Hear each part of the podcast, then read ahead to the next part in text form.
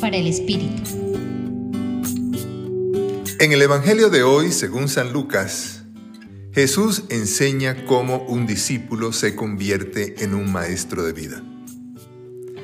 Explica que si el discípulo quiere ser un maestro de vida, ante todo debe ser una persona de visión, porque ¿acaso puede un ciego guiar a otro ciego?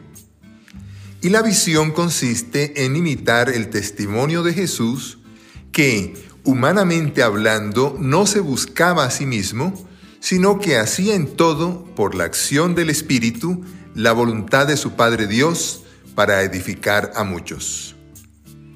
Así que Jesús invita a sus discípulos a seguir esta vía al Padre para edificar a muchos, a ser como su Maestro, es decir, a identificarse con su comportamiento.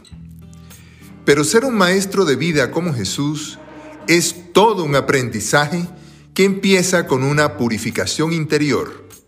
Por eso les dice a sus discípulos, ¿por qué te fijas en la mota que tiene tu hermano en el ojo y no reparas en la viga que tienes en el tuyo?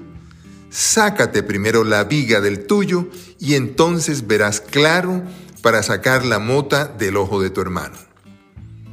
Y ahora una pregunta para ti.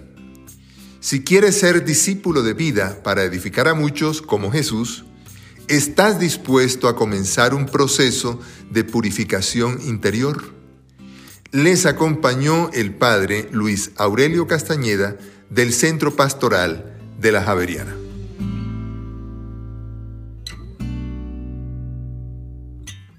Escucha los bálsamos cada día entrando a la página web del Centro Pastoral y a javerianestereo.com.